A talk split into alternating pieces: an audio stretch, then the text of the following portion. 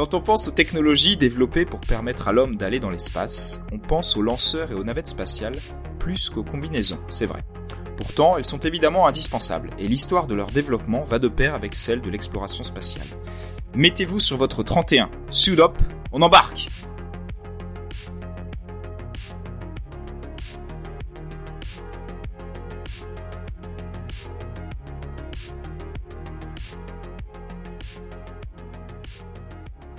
Salut Isabelle Bah salut Vincent Ça fait un moment qu'on n'a pas enregistré de podcast, j'ai bien l'impression. Bah ouais. On s'est fait un peu taper sur les doigts par nos chers euh, auditeurs. On a eu quelques retours. ouais, mais bon, c'est vrai qu'il y a eu le, il y a eu le confinement, il y a eu le déconfinement, le surconfinement, le reconfinement, euh, le couvre-feu, le pas couvre-feu, euh, l'attestation et tout ça. Donc c'est vrai que c'est pas forcément simple pour essayer de, de se caler. Ouais. Puis c'est vrai qu'on a une vie à côté aussi, quoi. Ah oui, effectivement, on a une vie, même si bon, c'est vrai que le podcast nous permet de vivre quand même très grassement. Hein, je pense qu'on peut, peut l'avouer. Mais bon, euh, voilà, faut mettre un peu de beurre dans les épinards. Donc c'est vrai qu'on a aussi un vrai travail euh, à côté. Mais on, bah, on aimait bien enregistrer les podcasts en, en présentiel, comme euh, comme on dit maintenant dans, dans, dans toutes les entreprises. Mais on, bah, on va essayer de le faire à distance et d'être un petit peu plus euh, régulier. Ouais. Bah on espère que ça ça ira au niveau du, du son et tout ça. Oui, oui, bah on va on va essayer de on va essayer de faire quelque chose de d'assez professionnel ou tout du moins d'aussi professionnel que d'habitude, c'est-à-dire pas du tout professionnel. De potable. Euh, de moins potable et de moins euh, écoutable. Et pour commencer, on a décidé de parler des, des combinaisons spatiales. Je crois que c'est toi qui as eu l'idée du, du thème d'aujourd'hui. Bah ouais, parce que du coup, c'est vrai qu'on parle, euh, on roule des mécaniques euh, et tout ça, on parle fusée, on parle lanceur et autres trucs, mais euh, mais la combinaison spatiale est quand même un élément assez essentiel. Bah ouais, en fait, c'est peut-être même le, le, plus essentiel, c'est-à-dire que si on en a pas, on peut même pas aller dans, dans l'espace. Bon, tu me diras une fusée non plus, mais mais euh, ouais, ça fait partie des choses sans lesquelles euh, l'homme serait pas capable de d'être adapté euh, là-haut lors de ses voyages dans l'espace, quoi. Bah ouais. Et Peut-être que la première question, c'est déjà pourquoi on a besoin d'une combinaison spatiale? À quoi ça sert une combinaison spatiale? Eh bien déjà parce que le corps humain, c'est le fruit de, millions d'années d'évolution sur Terre. Sur Terre, eh bien, le corps humain, il est soumis à des, températures particulières, à des pressions particulières, à une gravité aussi qui est, qui est particulière. Et ce sont ces conditions auxquelles le corps de l'homme s'est adapté euh, tout le long de son euh, évolution. Eh ben c'est évidemment différent dans l'espace, c'est aussi différent sur d'autres corps célestes comme euh, la Lune ou même euh, Mars ou même Vénus. Il y a des conditions qui sont euh, très différentes, donc en termes de température, de pression et de gravité notamment. Donc il faut fournir à, à l'homme une sorte de, de protection autour de son corps. En fait, plus qu'une protection, une combinaison, on va le voir, c'est une sorte de mini vaisseau spatial qui reproduit les conditions de la vie sur Terre et donc qui l'isole de l'environnement spatial qui est parfois très hostile un homme dans le vide spatial, accessoirement, met euh, bah, 15 secondes avant de perdre connaissance et sombre dans un coma assez irréversible au bout d'une minute. Au bout d'une minute Ouais, voilà, on fera pas long feu euh, sans combi, quoi. Donc une combinaison, ça veut dire euh, fournir une pression qui soit stable à l'astronaute. C'est aussi bah, lui fournir de l'oxygène. Ça veut lui dire aussi réguler sa température, parce que dans l'espace, il fait, il fait très froid. Et il faut également penser à le protéger des rayons ultraviolets. Il faut aussi lui fournir une protection contre d'éventuels petits corps euh, dans l'espace qui pourraient venir percer sa, sa combinaison. Et en même temps, faut penser à communiquer avec les copains qui sont sur Terre ou euh, au bord de la station spatiale. Et tout ça avec une combinaison qui soit confortable pour lui permettre une bonne mobilité euh, dans l'espace. Faut penser aussi que lors d'une sortie extravéhiculaire, ça dure 7 heures et qu'il faut euh, penser aux petits aménagements pour gérer tout ce qui est fluide de l'astronaute. c'est vrai que c'est un truc auquel j'avais pas du tout pensé euh, avant de, avant de travailler sur le dossier. Parce que les pauses pipi quand tu fais une sortie extravéhiculaire, ça existe pas. Alors on peut dire qu'il existe trois types de combinaisons euh, selon l'environnement dans lequel elles sont euh, utilisées et chacune est développée en fonction de euh, en fonction des contraintes. Donc on a les combinaisons qu'on appelle IVA pour intravéhiculaire activity. Donc elles sont destinées à être utilisées à l'intérieur d'un vaisseau spatial.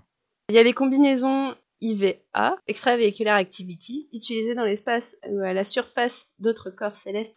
Et on a les combinaisons, ah oui, en fait c'est compliqué en anglais, hein. IEVA, IEVA, en fait qui font, qui font les deux. Donc aussi bien intravéhiculaire et extravéhiculaire. Et elles sont plus rares aujourd'hui. Ben c'est vrai parce qu'une combinaison euh, extravéhiculaire forcément c'est beaucoup plus lourd, ça gère beaucoup plus de contraintes. Donc c'est aussi un petit peu moins pratique si on l'utilise à l'intérieur d'un vaisseau spatial où il y a des contraintes qui sont euh, plus simples à gérer pour une combinaison. Et donc tout ça, ça ne s'est pas fait en un jour. On va revenir ensemble sur l'histoire des combinaisons spatiales.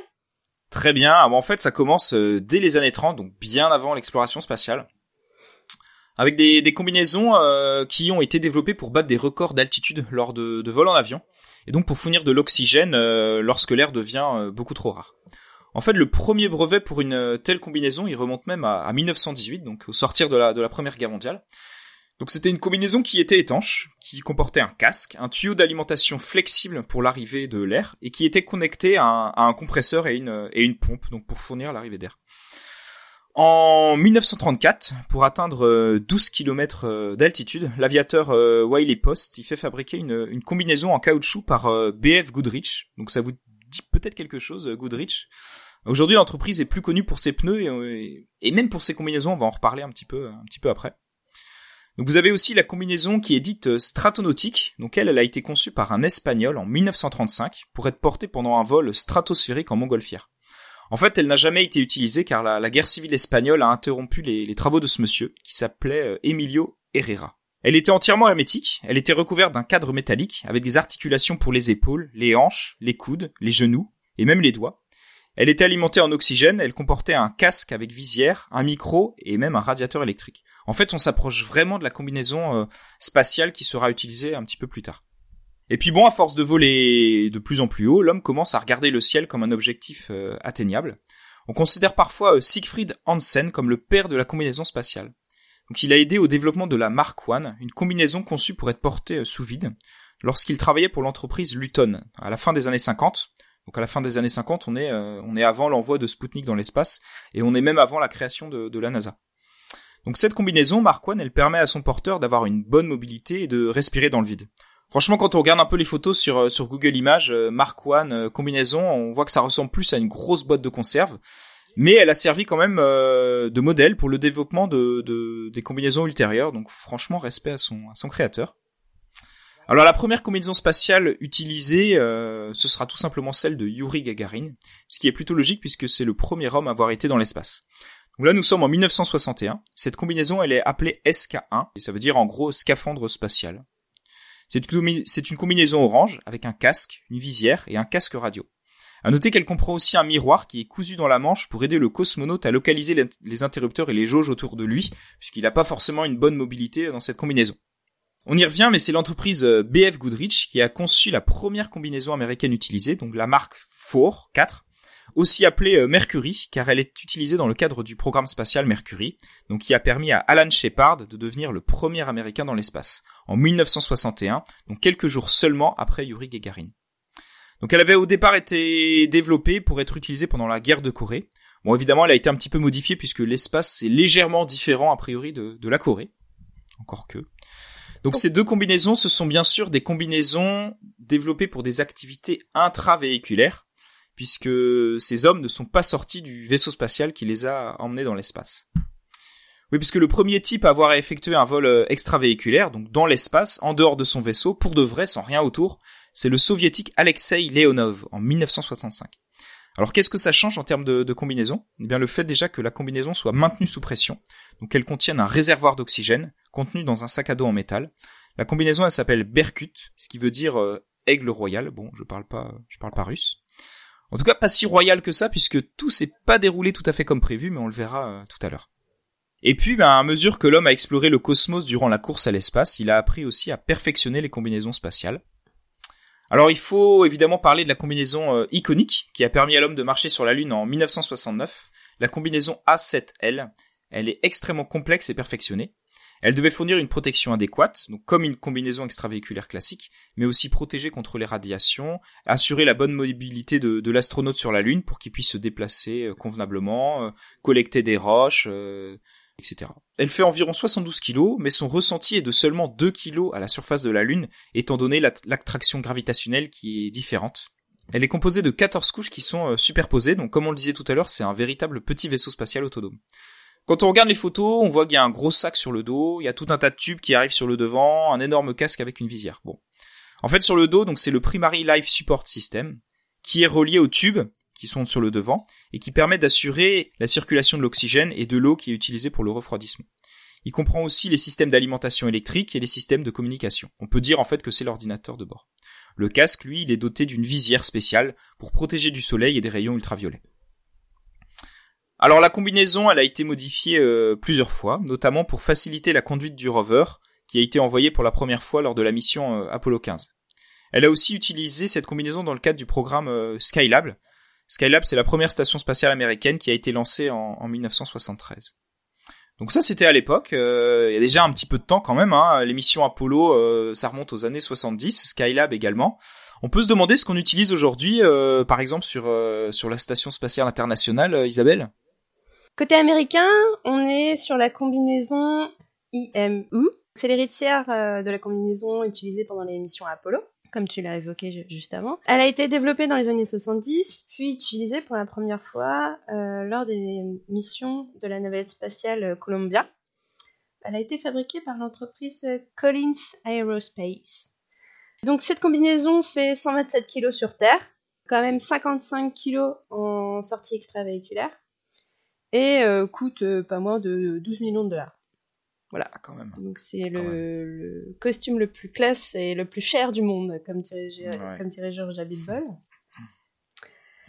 C'est un puzzle d'une quinzaine de pièces qui comporte, attention, donc euh, il y a le MAG, le Maximum Absorption Garment. C'est un vêtement d'absorption maximale, donc euh, grosso modo une sorte de grosse couche culotte. Hein. Euh, le LCVG, donc Liquid Cooling and Ventilation Garment. C'est. Euh, alors, grosso modo, ça ressemble au, pyjama de cowboy, sauf qu'il y a des tubes. Euh, il y a une partie euh, qui véhicule de l'eau fraîche pour évacuer la chaleur de l'astronaute, et l'autre qui aspire l'humidité des extrémités du porteur. Donc, oui, on refroidit l'astronaute parce que si jamais pendant ses efforts, il transpire trop, bah il y a de la buée et quand il y a de la buée, ah on voit plus rien, c'est pas pratique. Et puis bon, rester humide pendant 7 heures dans une combinaison, c'est pas le pied.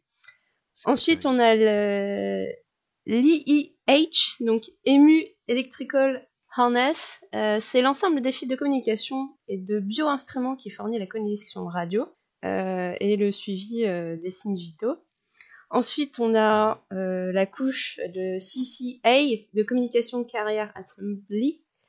C'est le bonnet sous le casque, ah enfilé directement sur la tête, avec micro et oreillette intégré. Après, on a la couche de LTA qui comprend tout le bas du corps, de la taille aux jambes. Ensuite, le HUT qui euh, sont euh, toutes les parties du haut du corps. Ensuite vient le casque. Après, il y a l'ensemble de visières de euh, sortie extravéhiculaire. Il y a également des œillères réglables contre la lumière du soleil et quatre lampes frontales ainsi qu'une caméra TV. Donc mhm. tout compris quoi, il manque plus que Netflix. Ensuite, euh, il y a l'IDB. Donc c'est Insuit Drink Bag. C'est une briquette euh, qui est intégrée dans le casque pour désaltérer l'astronaute qui va flotter. On va, bah, comme on disait tout à l'heure, il va flotter pendant 7 heures en extérieur. Est-ce que c'est euh, une petite briquette qui ressemble un peu aux briquettes de jus d'orange que moi je prenais tout le temps quand j'allais à la piscine? Et après, quand elles étaient vides, je sautais dessus à pieds joints pour la faire exploser. Ah, je faisais ça aussi. Bah, comme quoi. Et euh, bah du coup, euh, bah oui, il faut bien que l'astronaute se désaltère. Mais il y a également un espace de prévu sur le casque pour une petite collation euh, d'une, comme une barre de céréales. Mais bon, faut quand même le gober en une fois parce que si tu fais des mhm. miettes, ben la miette flotte et peut atterrir dans ton œil, donc ce qui est pas pratique. Donc généralement, enfin les astronautes ne le font pas. Ils préfèrent prendre une collation avant de partir en, en sortie, quoi. Et donc, euh, on l'a évoqué, il y a le PLSS, euh, qui est le Primary Life Support System, et non pas la position latérale de sécurité spatiale.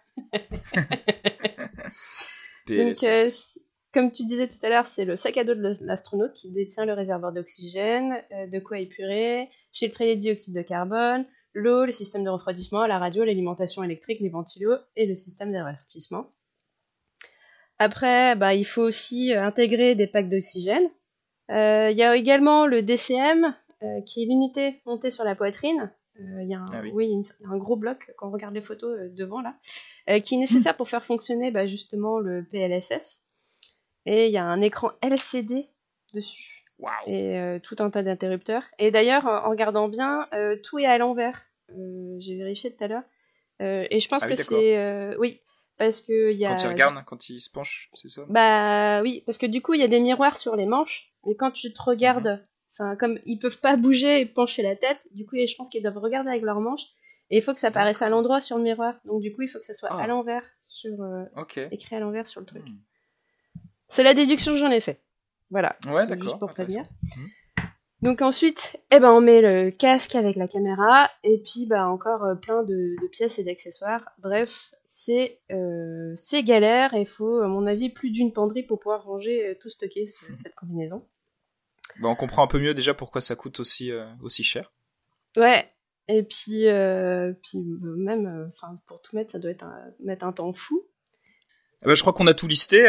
ça fait un sacré paquet de, de pièces. Euh, Est-ce qu'on se tente une sortie euh, dans l'espace? Bah ouais.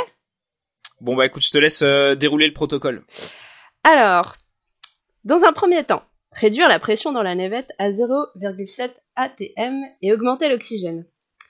Ensuite, pré-respirer 100% d'oxygène pendant 30 minutes pour éliminer l'azote de votre sang et de vos tissus. Maintenant, il va falloir mettre le MAG, puis entrer dans le SAS et mettre le LCVG. Ensuite, attacher l'EEH à la HUT. Ensuite, fixer le DCM au HUT et, euh, et le PLSS est euh, préattaché au HUT. Maintenant, il faut fixer les bras au HUT, frotter le casque avec un composé anti-buée, placer un miroir de poignée et une liste de contrôle sur les manches. Puis, il faut insérer une barre alimentaire et une BID remplie d'eau à l'intérieur du HUT. Vérifier les lumières et les caméras de télévision sur euh, l'IEVA. Placer l'IEVA sur le casque. Connecter le CCA à le EAH, entrer dans le LTA et tirer le au-dessus de, de la taille. Brancher le SCU dans le DCM et dans la navette. Ensuite, il faut se tortiller dans la partie supérieure du torse de la combinaison pour fixer ensuite les tubes de refroidissement du LVCG au PLSS et ensuite fixer les connexions électriques de EEH au PLSS, verrouiller le LTA au HUT. Ensuite, il faut penser à mettre le CCA et les lunettes, si l'astronaute en porte, parce que euh, y a des lunettes en plus. Euh, mettre les gants de confort, verrouiller le casque et euh, l'IEVA, verrouiller les gants extérieurs, vérifier si l'IMU a des fuites, et cela en augmentant la pression à 0,20 atm au-dessus de la pression du SAS. Et donc, une fois toutes ces étapes indigestes terminées, l'IMU est dépressurisé automatiquement à sa pression de service, les combinaisons sont attachées au, SAS, la porte du SAS extérieur est ouverte, le CSU est déconnecté de l'UEM, et c'est bon, sortez du SAS de, de- qui est situé au niveau de la soute de la navette. Et let's go Parfait. Je me lance, Isabelle. J'y vais. Oh merde, j'ai oublié de verrouiller le LTA au HUT. Ouais, et ben euh, tous ces sigles c'est fortement euh, indigeste alors euh, faut, faut se souvenir Ouais, de va tout. falloir. euh, J'espère qu'il y a une petite notice quand même à chaque fois hein, qui puisse s'y référer en cas de, Je en cas de besoin. Je crois qu'ils ont ça des notices alors quand ils ont pas le miroir sur la manche, ils ont la notice protocolaire sur l'autre bras. Ah au oui, cas où parce que c'est vrai Mhm. que si jamais euh, genre il y a une, une situation à la type. Gravity qui se passe, c'est bien Ouais, que quand tu paniques, t'as un petit un petit cli- un petit listing de rappel. Respirez, calmez-vous, faites du yoga et paniquez maintenant. C'est ça. Alors cette combinaison là, donc cette combinaison américaine, euh, elle a fait polémique il y a quelques mois. On peut rapidement rappeler pourquoi, parce que c'est quand même une, plus ou moins une fausse polémique. En fait, il devait y avoir la première sortie extravéhiculaire euh, 100% féminine euh, de, l'ISS, donc avec les astronautes euh, Christina Koch et Anne McLean. Et elle a été repoussée parce que McLean s'est rendu compte qu'un torse de, taille moyenne lui convenait mieux, plutôt que la, taille L qu'elle portait lors de sa précédente sortie. Malheureusement, il n'y avait qu'un seul torse de taille moyenne qui était prêt pour la sortie, euh, celui qui est justement porté par euh, Christina Koch. Donc quelques médias euh, américains, français et même la ministre euh, française Marlène Schiappa ont parlé d'une injustice, euh, d'une preuve supplémentaire des inégalités hommes-femmes, euh, qu'il n'y avait pas assez de combinaisons spatiales pour les femmes. Mais en fait, c'est allé un peu vite en besogne. Déjà parce qu'il n'y a pas des combinaisons forcément hommes ou forcément femmes qu'on a simplement des, tailles différentes, hein, S, M, L, comme comme chez, Jules. Préparer une combinaison, ça prend vraiment beaucoup de temps, plusieurs heures, et donc là, la sortie, en l'occurrence, elle a été euh, retardée, la sortie euh, extravéhiculaire 100% féminine. Et pour des raisons de planning comme de sécurité, Anne McLean, elle a été, euh, elle a été remplacée pour cette sortie par un, un homologue masculin. En fait, cette polémique, elle pose plutôt la question des stocks insuffisants de combinaisons, qui sont gérés en flux très très tendu par, euh, par la NASA. Et ce problème, il est régulièrement pointé du doigt par des spécialistes. On a euh, des combinaisons qui coûtent très très cher. Certaines sont en mauvais état, donc elles doivent être euh, réparées régulièrement. Et on a très très peu de stock. donc on gère vraiment en fonction des besoins. Avec quand on a des, des situations comme celle-ci, avec le risque du coup de, de, de devoir retarder des, des sorties extra-véhiculaires. Voilà, et puisqu'il n'y a pas que les Américains euh, dans la vie, donc côté russe, c'est la combinaison Orlan qui est utilisée depuis les années 70, même si elle a depuis évidemment été largement euh, révisée, hein, comme, comme la combinaison américaine. La dernière mise à jour, euh, donc la combinaison MKS, elle inclut un système automatisé de gestion de la température à l'intérieur de la combinaison, donc selon l'intensité du travail qui est réalisé par le, par le cosmonaute. À noter que ce n'est pas parce qu'on est russe qu'on ne peut pas utiliser la combinaison américaine et vice versa. Donc les deux types de combinaisons, elles sont stockées sur l'ISS, qui est une station internationale comme son nom l'indique, et elles sont utilisées selon les besoins euh, par tout l'équipage. Hein. Donc euh, les Français peuvent utiliser des combinaisons américaines ou russes. Bah en même temps, euh, quand tu sais que c'est 12 millions la combi, c'est bien qu'ils puissent se partager les combinaisons quand même. Quoi. Bah ouais, exactement. Partager aussi un petit peu les coûts. Euh, donc côté chinois, on utilise la combinaison euh, Feitian, qui est assez similaire à la combinaison russe. Tu noteras que j'ai essayé de faire un accent un peu chinois, hein. je sais pas si ça fonctionne ou pas. Feitian. Euh, donc elle a été portée durant la première sortie extravéhiculaire qui a été réalisée par un chinois, c'était en c'était en 2008. On a parlé de là des combinaisons euh, des agences spatiales principales. Est-ce qu'on pourrait peut-être parler d'une combinaison qui a beaucoup fait parler, la combinaison de SpaceX? Alors oui, comme tu dis, on en a beaucoup parlé. Et euh, c'est euh, donc euh, une combinaison qui est utilisée par les passagers de la capsule Crew Dragon. Donc c'est important parce que la combinaison est liée à la capsule. Alors pour rappel, cette combinaison est d'intérieur. On ne fait pas de sortie extravéhiculaire. Et souvent, justement, j'ai remarqué ça, c'est qu'elle est comparée justement à la combinaison IMU américaine. Mais cette combinaison-là, elle est faite pour aller à l'extérieur. Bah, pas de rapport quoi. C'est... Hmm. Enfin, l'IMU c'est quand tu vas à l'extérieur et puis la combinaison Spacey c'est quand tu restes chez toi en pyjama quoi. Enfin, grosso modo c'est ça l'idée quoi. Sinon tu meurs, c'est tout. Donc cette combinaison a été euh, designée par José Fernandez qui a bossé sur des costumes pour Hollywood, notamment Avengers ou Batman versus Superman et tout ça. Et ça se voit parce qu'elle semble tout droit sortie d'un film de, SF en fait. Les équipes ayant travaillé sur la capsule euh, Crew Dragon ont également potassé sur la combinaison. Et en fait, les deux forment en tout un véritable couple. Parce que lorsque l'astronaute s'assoit dans le module, euh, qui est la capsule Crew Dragon, il, se branche, il branche sa combinaison à son siège pour se euh, réalimenter en oxygène, en gaz et en électricité, etc.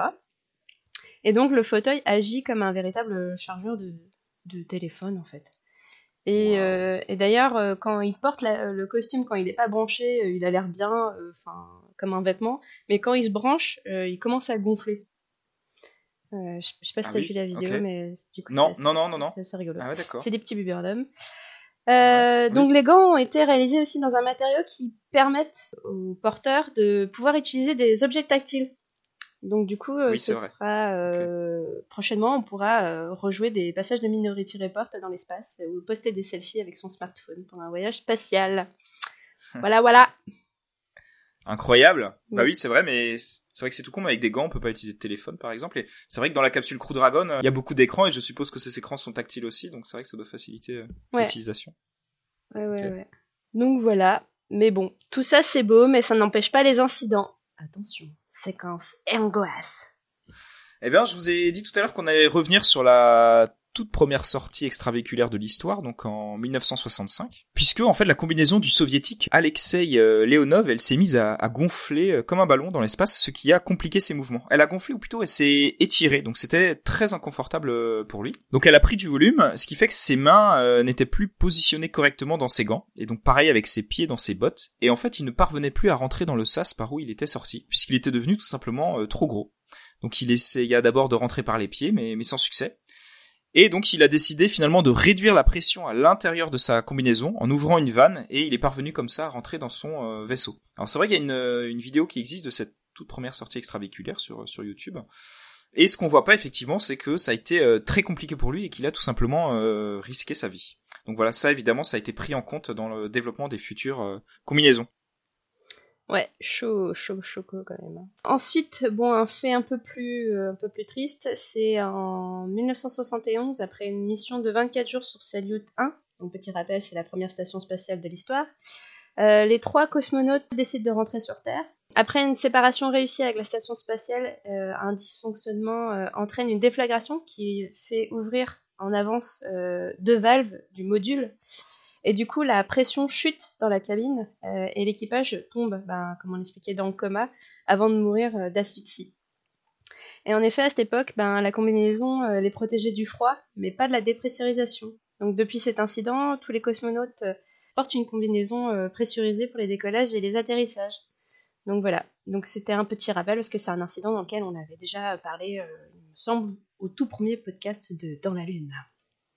Ah ouais, c'est vrai, c'était consacré aux, stations spatiales. Mais en fait, j'ai dû vérifier parce que ça me disait vaguement quelque chose. Et je me suis dit, bien, j'ai parlé. Comme wow, le temps passe vite. oui, exactement. Alors, euh, un peu plus récemment, en 2013, lors d'une sortie extravéhiculaire euh, hors de la station spatiale internationale, l'astronaute italien Luca Parmitano, il sent de l'eau contre sa nuque, et en fait, il réalise peu à peu que son casque est en train de se remplir d'eau. Euh, ce qui peut signifier tout simplement la noyade. Alors heureusement, il parviendra à rentrer à temps dans la station, tout de même 23 minutes après avoir rapporté l'incident, parce qu'on ne fait pas rentrer un astronaute comme ça dans la station. Hein. On a vu tout à l'heure euh, avec toi toute la procédure pour, sortir de pour sortir d'une navette, mais il y a aussi une procédure pour euh, pour y rentrer. Et donc là, en cause, c'était une fuite dans le système de, refroidissement de la combinaison de, de Parmitano. Donc heureusement, euh, plus de peur que de mal. Bon, deux incidents, si on compte pas celui de Salyut, qui n'était pas dû à la combinaison en elle-même mais c'est quand même deux incidents non fatals, et euh, cela en 60 ans euh, d'ingénierie, c'est quand même assez faible. Et c'est pour la raison pour laquelle les combinaisons d'aujourd'hui n'ont pas tellement évolué depuis les années 70 et le programme Apollo. En tout cas, pas fondamentalement. Mais bon, elles fonctionnent très bien, quoi. Ok. Alors, ce qui n'empêche pas de, se demander ce qu'on pourrait voir émerger comme euh, tendance pour les futures combinaisons, à commencer peut-être par celle du programme Artemis. Donc Artemis euh, prévoit d'envoyer euh, une femme et un homme sur la Lune d'ici 2024. C'est tout proche désormais, même si euh, Joe Biden, le nouveau président des, États-Unis d'Amérique, ne s'est toujours pas prononcé sur la poursuite ou non du, programme. En tout cas, il y a un prototype appelé XEMU qui est en cours de développement pour Exploration Extravehicular Mobility Unit. Donc elle hérite de toutes les avancées technologiques développées depuis le début de l'exploration spatiale. Évidemment, on change pas une équipe qui gagne. Et elle va bien sûr plus loin en termes de, mobilité et de sécurité.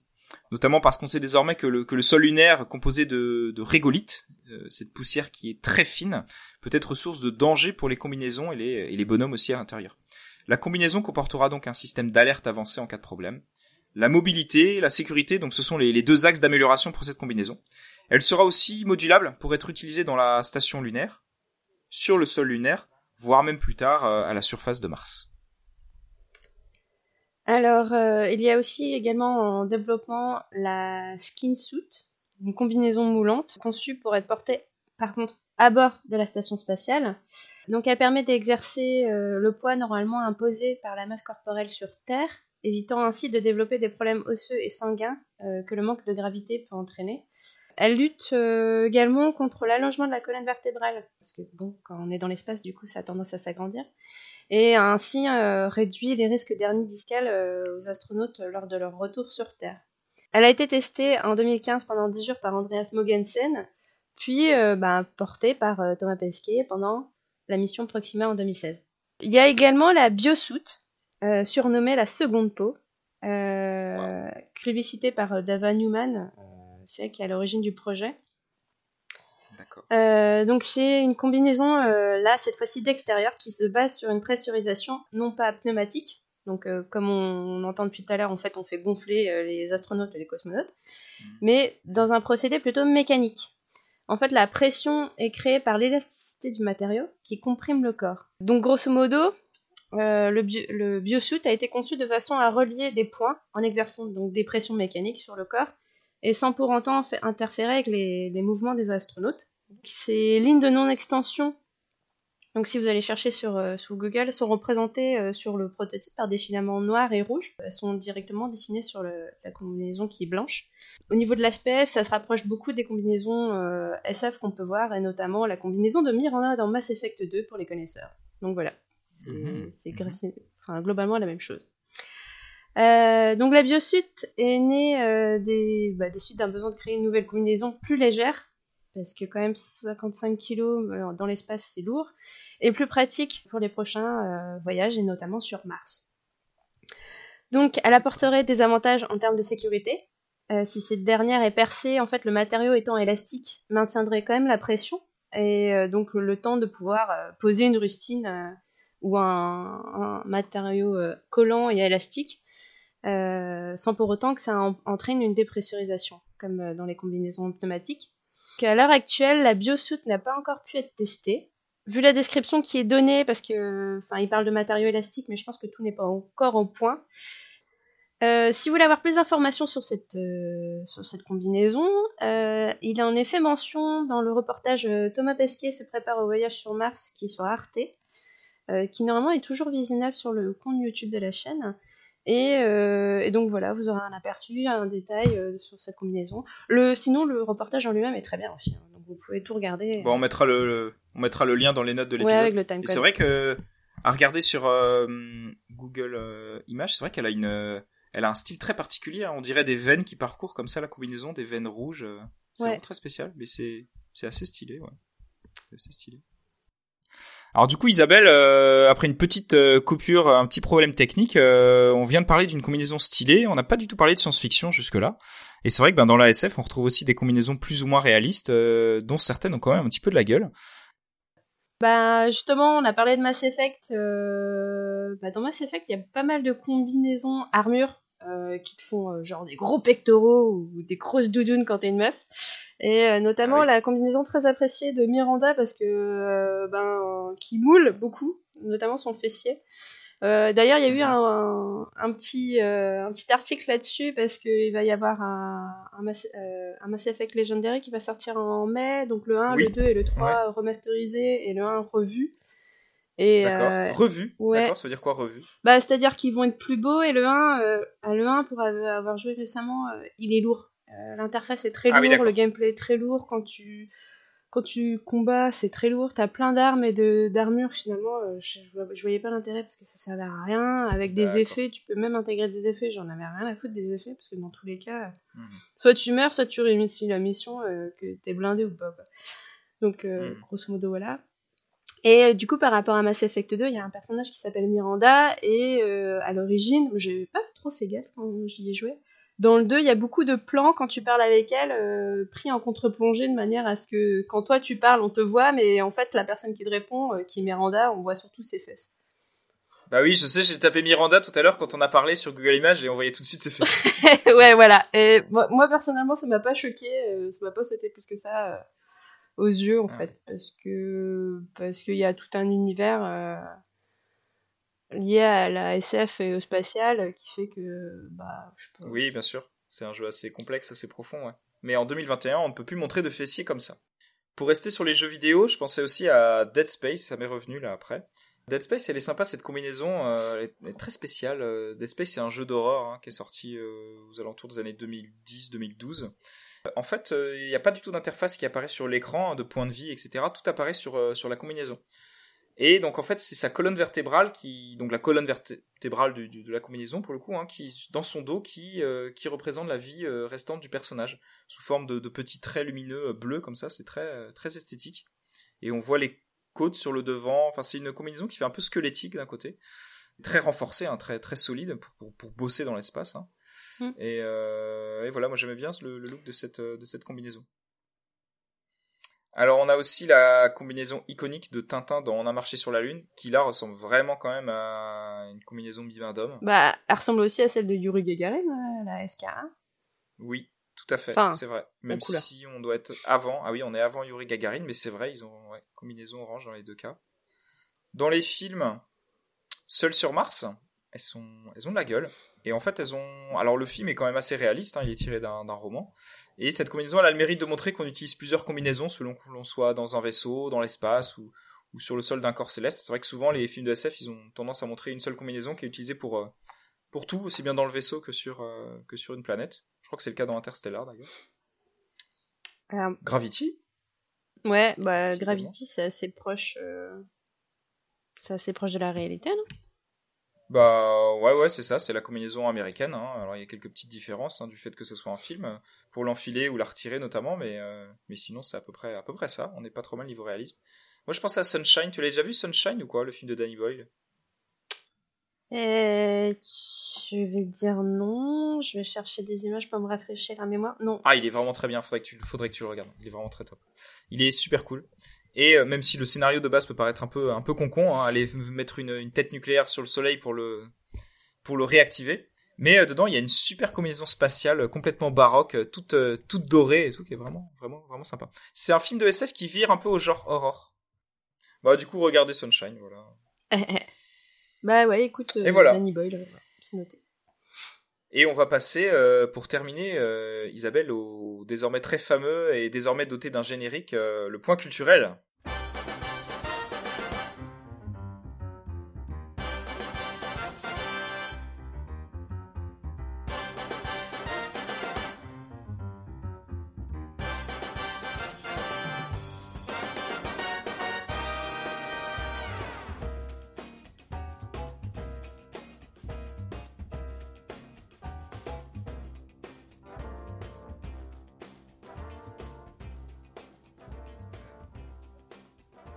A un générique Ouais, on a un générique, c'est une chanson de jazz de Whiplash.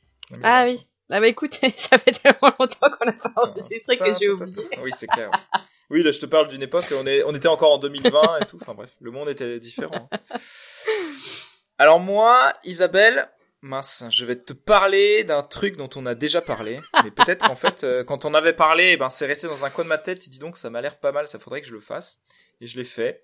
Puis bon, euh, les podcasts, bah, c'est vrai que ça remonte à un petit moment, comme tu viens de le dire. Donc, euh, ouais, j'avais complètement, complètement oublié qu'on avait déjà parlé, mais c'est pas grave, comme ça, ça va faire une redite. Je vais parler d'un jeu vidéo qui s'appelle A Plague Tale. Donc, euh, le comment on pourrait appeler ça? Le conte de la de la le conte du fléau, un truc comme ça? Bref, pourquoi je m'essaie de traduire les trucs, ça sert à rien. C'est un jeu français, Cocorico, qui a été développé par un studio bordelais, qui a été développé par un studio bordelais qui s'appelle Azobo Studio et qui est édité par Focus. Donc c'est disponible sur PC, PS4 et Xbox. J'ai l'impression d'être un vendeur micromania. Le jeu, il prend place euh, en plein Moyen Âge, donc on est dans le sud-ouest de la France, euh, en 1348 pour être exact, donc au XIVe siècle. XIVe siècle, euh, c'est un siècle qui est marqué par par la guerre de Cent Ans contre contre ces salauds d'anglais et par la peste noire avec ces salauds draps. Donc c'est ces deux éléments qui sont très importants dans le dans le jeu. Donc en fait, le joueur, il se retrouve dans la peau d'une châtelaine Amicia et de son petit frère Hugo, qui sont en fuite suite à l'invasion euh, de leur château par euh, l'Inquisition et l'Inquisition qui semble mystérieusement être aux trousses d'Hugo, donc on ne sait pas trop pourquoi. Donc en fait tout le jeu c'est une espèce de, fuite en avant. Euh, donc on passe euh, de forêt en forêt, de château en château, de port en port, euh, tout ça. Donc en termes de gameplay c'est un mélange euh, d'énigmes et d'infiltration. Donc c'est très scripté la plupart du temps. hein. Donc on suit vraiment une, ligne droite. Globalement il n'y a pas trop de, choix à faire de ce côté-là, ce qui est pas un problème euh, puisqu'on en fait c'est surtout la narration qui est importante, les personnages, euh, l'histoire. Et l'originalité du jeu, ça réside aussi dans, dans les hordes de rats qui s'infiltrent partout. Donc en fait, c'est comme des vagues, on les voit arriver comme ça, avec il y a, y a le bruit aussi, hein, donc tous ces petits bruits de rats, et ils arrivent par milliers comme ça, ils s'infiltrent, ils vont partout, ils glissent autour du joueur. Vraiment, moi, ça me donne l'impression du- d'une mer de rats, hein. et il faut les repousser à l'aide, euh, alors le plus souvent à l'aide, à l'aide du feu. Donc on est là avec une petite torche, avec des rats qui grouillent, vraiment qui grouillent partout autour. euh, C'est assez glauque. Ouais. Je sais pas ce que t'en penses, mais j'ai trouvé qu'au niveau gameplay narration, c'est très proche de The Last of Us, donc le jeu de, de Sony hein, sur PlayStation contre des zombies. Pas fait parce que je n'ai pas de PlayStation. Ah, tout simplement. Bon. Eh ben, moi j'ai trouvé que ça ressemblait. C'est très dirigiste. C'est, il y a quasiment aucune liberté qui est laissée aux joueurs. Hein. Euh, l'ambiance, elle est souvent assez glauque, très maîtrisée. La mise en scène, les décors, c'est vraiment assez, assez remarquable niveau graphisme. C'est très sombre. Les musiques, j'ai adoré. C'est vraiment, euh, les musiques sont très très bonnes. Il y a une bonne ambiance sonore et qui sait s'adapter en plus euh, en fonction des actions du joueur. Hein. Donc quand un ennemi va nous remarquer, tout de suite on va avoir des violons comme ça qui vont venir euh, crisser aux oreilles du, joueur. C'est c'est vraiment cool. Donc euh, à jouer de préférence au casque. Puis on a évidemment tout, tout le temps les petits les petits cris des rats là constamment. on les entend de loin, donc on sait qu'on va s'y retrouver confronté quand on les on les entend arriver dans un coin du casque. Bah surtout quand tu bah des fois tu peux pour te, pour libérer un passage, tu dois tuer quelqu'un, donc du coup, tu vas éteindre sa lumière. Oui. Et là, tu, tu entends les rats. Euh, qui grimpent sur lui, ils le dévorent aussitôt. Ouais, quoi. Euh, qui pique-nique, ouais. Ah là là. Donc euh, honnêtement, je alors je dois être à peu près, je dois avoir dépassé la moitié du jeu, je pense. Ah t'as hein. pas fini? Et je non, pas encore. Non, non, j'ai pas fini. Non. Mais je recommande. Je sens l'enjeu qui va être vraiment similaire même au niveau de l'enjeu, de l'importance d'Hugo et de et de comment dire sans spoiler de du, d'un peu du choix qui va être laissé aux joueurs. Hein. Euh, mais euh, mais je recommande vraiment très très bon jeu. Ouais, bah de toute façon vu qu'on en parle euh, deux fois dans le podcast, je pense que les gens vont peut-être s'y mettre et puis on pourrait peut-être réclamer une part à Sobo Studio pour leur dire qu'on fait la Ouais mais c'est vrai. Mais les gens, ils s'en souviennent plus. Les gens, ils se souviennent plus de ce qu'on dit en recommandation. Donc, je pense qu'on pourra même recycler. Ah. vois, quand on aura plus d'idées, on recyclera ce qu'on a dit dans les, dans les premiers podcasts. ça peut être une idée. c'est honteux. C'est honteux. Comme ça, on verra si les gens suivent. Bah oui, c'est ça. Ça pourrait être aussi une sorte de test. Hein. Donc là, c'est. On a, au moins, on a préféré, on a préféré prévenir. Et toi, Isabelle? Où en es-tu dans tes, euh, pérégrinations euh, culturelles? Alors, euh, moi j'ai une petite reco à faire, c'est Medieval Space Race. Donc c'est un artiste américain qui réalise des estampes à partir bah, d'illustrations qu'il grave sur du bois. Et en fait, il représente les exploits accomplis lors de l'exploration spatiale, mais dans un style moyenâgeux. donc, donc voilà, moi je vous recommande d'aller voir son profil Instagram, Medieval Space Race. Et, euh, et, il a aussi bon, une boutique Etsy. Par contre, comme il est américain, euh, bonjour les frais de port euh, douaniers. Et, et voilà, c'est sympa. Ah bah écoute, on postera quelques quelques-unes de ses œuvres sur euh, ouais. sur dans la ligne. Ouais, et puis elle, franchement c'est assez c'est vraiment stylé. Et sinon, okay. euh, donc ma recommandation, ma, aussi ma seconde recommandation. Donc je vais parler du jeu de société The Crew. Euh, donc c'est un jeu de Thomas Singh et illustré par Marco Hambruster. Donc c'est un jeu de cartes coopératif qui va de 3 à 5 joueurs. Donc on incarne un équipage en plein voyage spatial vers une mystérieuse planète, mais pour cela il faut pouvoir remplir 50 missions pour arriver à destination. Donc euh, pour remporter une mission, les joueurs doivent valider des tâches qui leur est demandées. Donc grosso modo la mission c'est euh, de remporter euh, par un pli euh, une carte qui est désignée comme mission euh, en amont de la partie, avant de la lancer. Au fur et à mesure, la difficulté est croissante. Donc, exemple, euh, remporter des cartes désignées dans un ordre précis. À un moment donné aussi, il est parfois demandé au commandant de la partie euh, de dire quel équipier est réquisitionné. Donc, impossibilité de pouvoir faire de pli. Ou euh, lui impose des tâches, etc. Il y a des systèmes de communication qui des fois fonctionnent ou sont défectueux. Euh, mais euh, la communication est quand même assez limitée parce que mis à part un jeton posé sur la carte en haut, au milieu ou en bas pour dire euh, c'est ma plus grosse carte, c'est ma plus faible carte, c'est la seule carte que j'ai dans cette couleur, il n'y a pas d'autre moyen de communiquer avec les collègues. Donc c'est un, un, jeu subtil où il faut savoir interpréter le peu d'informations qui est fourni par ses équipiers. il est rejouable sans problème à l'infini. Donc bon, faut quand même aimer le système d'atouts et de couleurs. Euh, et, euh, et, le graphisme est, vraiment sympa. Euh, D'ailleurs, en regardant plus près sur les cartes, on voit qu'il y a des références qui sont glissées. sur les cartes notamment de, couleurs. Il y a un moment donné, on voit qu'il y a marqué Nostromo sur une des cartes. Il y a aussi une référence à la, création de la de Michel-Ange et tout ça. Donc, donc voilà, c'est vraiment chouette. Et c'est un jeu qui est édité en France par Yellow, mais si vous n'avez pas envie de tester comme ça à chaud ou à froid, il est possible de pouvoir le tester en ligne sur le site boardgamearena.com. Il y a des parties gratuites au début et au bout d'un moment, il faut quand même s'inscrire. D'accord. Ouais, bien écoute, euh, Isabelle, euh, on en a terminé pour ce podcast. J'espère que le prochain n'aura pas lieu en 2022. Ben, on verra.